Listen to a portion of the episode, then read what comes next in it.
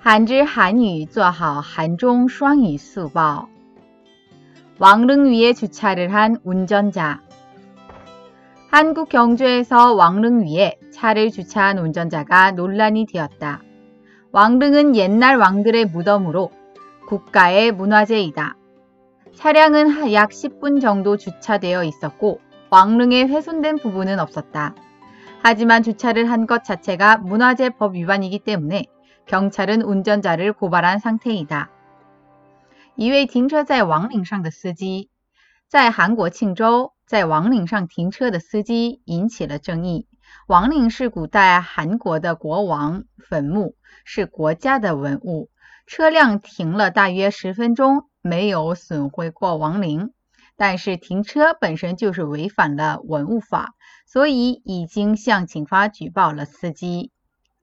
韩语资讯尽在韩知。